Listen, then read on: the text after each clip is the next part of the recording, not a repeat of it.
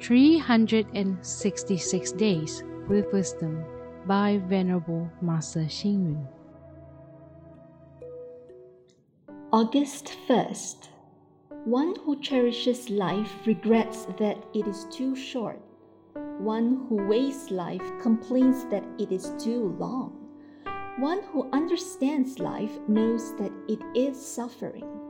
One who masters life is not afraid of suffering and impermanence. Providence has the virtue of tenacious growth.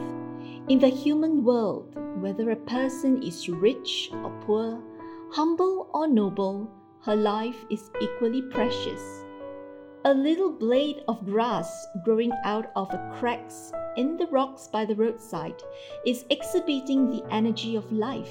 When a river dries up, the fish and prawns hide in the damp mud. They too value their lives.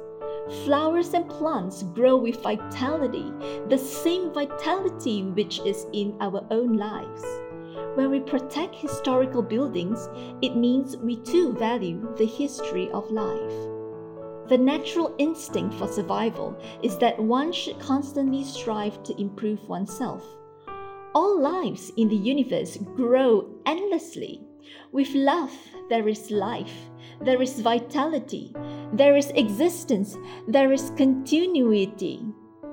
Buddhist teaching initiates and values affinity, love, growth, and life, and even loudly proclaims the universal truth of equality.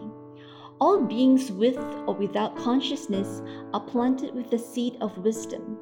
This indeed shows the utmost respect for life. A single seed can grow to produce thousands of fruits. A tiny stream can hold and sustain unlimited lives. Spring, summer, autumn, and winter, the whole year round is for the nurturing of life.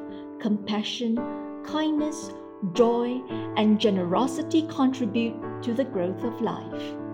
The meaning of life is not to rush around for personal gain. The objective of life is not to strive just for food and shelter. The lifetime of a person is of supreme dignity, and the life of a person is invaluable. Read, reflect, and act. The meaning of life is not to seek only for personal gain. The objective of life is not to strive just for food and shelter.